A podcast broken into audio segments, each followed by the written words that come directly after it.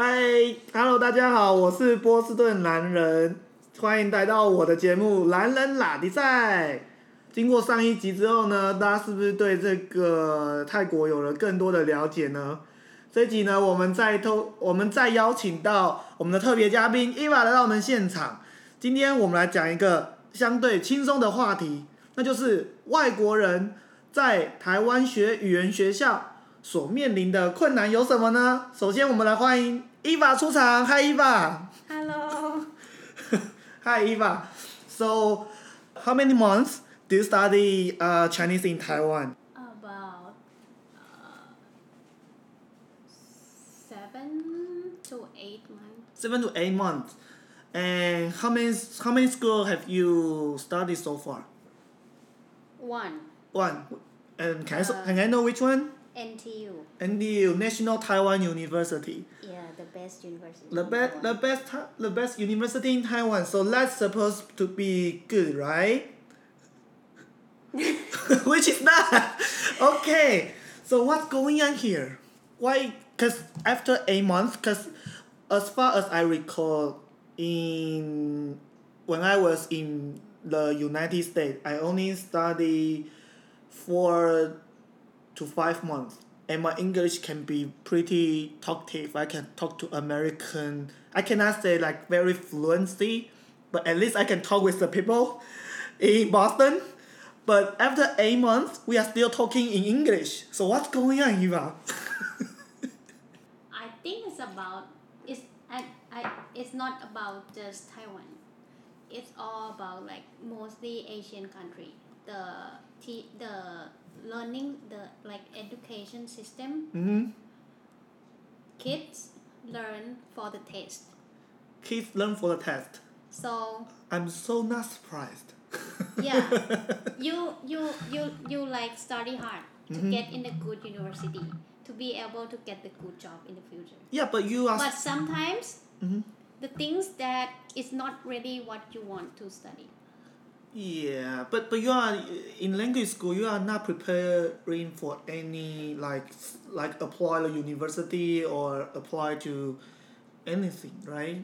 So what's going on exactly? yeah but but the the teaching system is still like the same Still the same. Can you make an example for our audience? Like like the the the the learning style is like by the book. The studying style is like by the book. yes. So you're saying like your language school tutor teacher? Teacher yes. They they they teach you by the book. Sounds nothing wrong. It's too much by the book. It's like as the foreigner who want to be able like who want to learn another language, it's because to be able to like have a conversation or speak. yeah that's the point But of studying Yeah. mandarin it's good when you learn the new vocabs in the chapters. But the speaking part mm-hmm. is not like the main point. it's not a main point you mean it's not actually like we for for me i think the speaking has to come number one you understand no. It's what, like what do you mean? in learning language you have like reading yes. uh, writing yes. speaking and reading right? You speak twice about the reading. Uh, read, read, reading writing speaking. What is another one? What's the another one? Students. Okay whatever. Whatever. I think it's speaking supposed to come number one. yes yes But in many school, like speaking is last.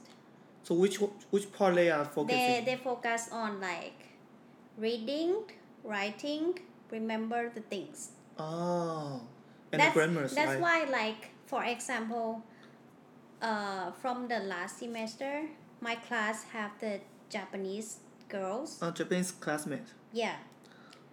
They understand English. okay but they don't speak because teacher does teacher in their school in Japan mm-hmm. they are not like focused on speaking so they they they scared to speak up Oh. you understand so You it's mean the same You, you mean when they're learning uh, Mandarin in Japan? no uh english Oh, they learn English in Japan and they don't yeah they don't talk too much because they doesn't wanna. Yeah They- because as i see like me and my my friends she's he's english talk to them in english they understand but they don't they don't speak english they, they will answer like in like chinese you understand But but she's Japanese. yeah she's, And she's japanese and she reply in. Chinese. Sounds good. she un- she understand english Uh huh. but But she reply in Chinese. yes Why is that? because i can feel that they're scared to speak They're scared to speak in English, yes but they are not scared to speak in Mandarin. Why is that?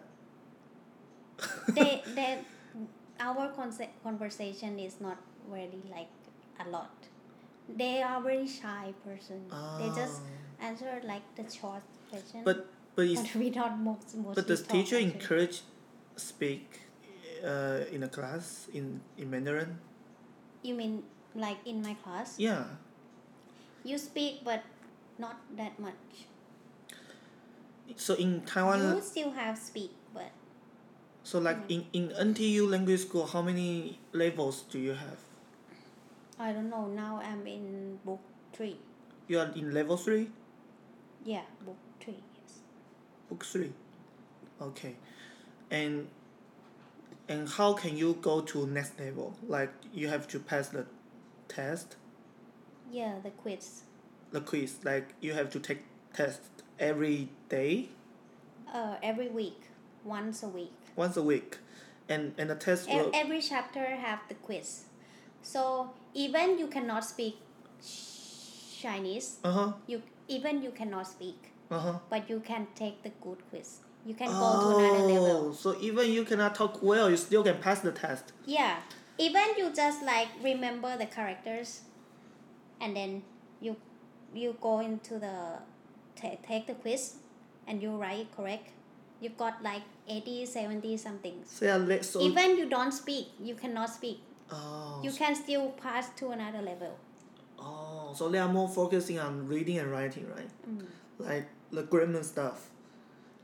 Yeah Okay, but but in the real life, we we want to speak you want to speak. Yeah, you want to bargaining with the vendors, right? Yes. And talk with the bus driver and talk with the people on the street, not writing a letter to them, right? yes that doesn't make any sense. But after eight months, you still cannot do that. yeah and and uh, I do some research that right now in Taiwan we have three uh, Chinese learning systems for the foreign people. mm. One is from NTU, and the second one is from Shida, and the third one is from the, the university airlines like like Danjiang or Fulan, right? others yeah Their airlines. Okay, so so are you trying to change the score? yeah i want to change Okay. And do you have any problems obstacles about changing school in Taiwan? Is it easy to change the school, the change language school in Taiwan? Do you have to pass any test or uh, any visa issue, anything that it's easy or and it's also hard it's easy but also it's also hard. it's like it's easy or not?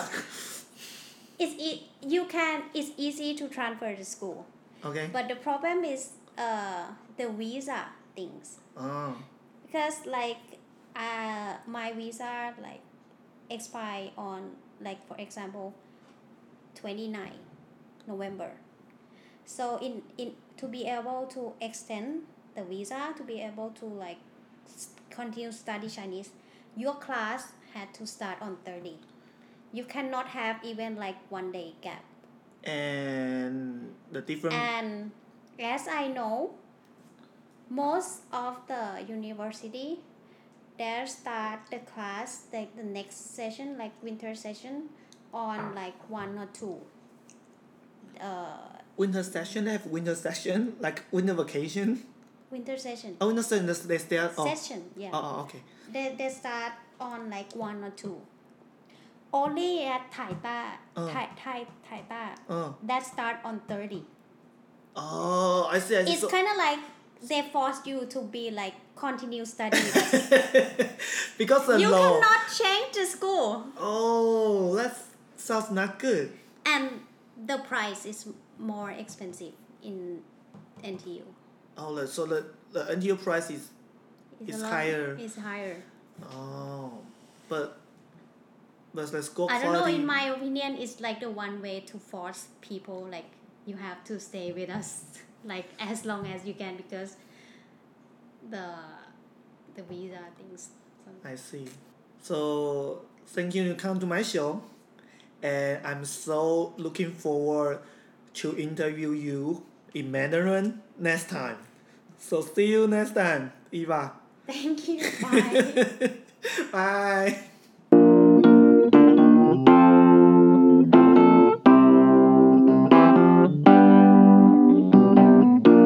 其实伊娃讲出来的问题，他他其实在呃麦克风下面跟我讲了更多的问题。那其实他一开始讲的时候，蓝人这边就立刻就了解了，就 get 到了。我就想起来，哎呀，我以前出国以前我的英文有多烂，然后我在台湾那种填鸭式的读英文有多辛苦，然后呢，讲到课本的教材有多么的老旧，其实很多的呃，我在英文课本里面学到的英文，去美国以后就发现，哎，美国人其实根本就不是这样讲英文的，因为教材呢是很久以前编译的，所以存在一些比较旧式的用法，甚至还存在一些错误。然后呢，传统的教材又很着重在这个写作跟这个文法跟阅读等等的方面。但是像伊娃这样的太配，其实他来这边并不是为了要求学，要在台湾读研究所或什么的。对他来讲，他也不需要去写一个状书，他要的其实是口语的能力。他能不能在日常的生活中跟我来做一个访谈性的节目？能不能跟她老公用中文来对话？能不能走在路上，在菜市场可以用中文来跟市场的阿姨婆婆杀价？这才是真正语言的重要的地方。其实，男人的英文底子并不好，因为男人的这个呃，就是不是一个语言型的大脑，所以对学语言这一块不是很好。那也是因为男人的个性比较喜欢交朋友。那在美国那样的环境之中，我每天都需要生存，每天都需要用到英文，每天都要跟不同的国家的朋友沟通对话。这迫使我不断的在生活中一直讲英文，讲英文，然后让我呃的语口语能力就越来越好，越来越好。当然，因为回来了这个几年，英口语有点退步。要不是伊娃，伊娃是其实他呢是也是我在波士顿时期的朋友，那他们也是在波士顿相遇相识，然后决定来到台湾。那其实中文的语言学校在是一个非常重要的一个东西，因为如果台湾的中文的语言学校的能的做不好，那全世界学中文的人可能就会往中国大陆移动。那受中国大陆的教材所受教育的美的不一定是美国人，全世界的外国人，他们就会更接受中国大陆的想法跟价值。那我们蔡政府所谓的台湾价值就会越来越没有影响力。那然而，就像伊娃说的，我们现在在台湾的中文语言学校，就是只有三个系统，一个是台大所主导的系统，一个是这个师大附中所所主导的系统，另外一个是其他像淡江辅仁他们联合组成的一个系统，费用都不一样。那市场机制，这个其实我倒觉得无可厚非。然而，应该保障一个他们选择的自由。就像伊娃提到的，如果因为签证的问题，让他们因为每一个的开课时间不同，而台湾的学生签证法律又很死，就只能到比如说台大的这个最后一天，那他跟另外转换到其他间的时候，中间差一两天，他就没有办法转过去。所以，其实他们应该要保证学生选择的自由，这个是很重要，因为在美国我们都可以接受这个中间有一个空窗期，所以我们在美国也能够常常的去更换语言学校跟教材，但是在台湾显然是不太方便的。那也希望我们的语言学校的环境能够越来越好，那会有更多的外国人能够来到台湾来学习中文，让台湾，让我们这个中华民国能够更能够去领导整个华人世界的呃中文教学，并且传播我们的中华文化，而不是由中国大陆来做这样的事情。那今天节目先到这边，感谢你的收听，我们下周再见。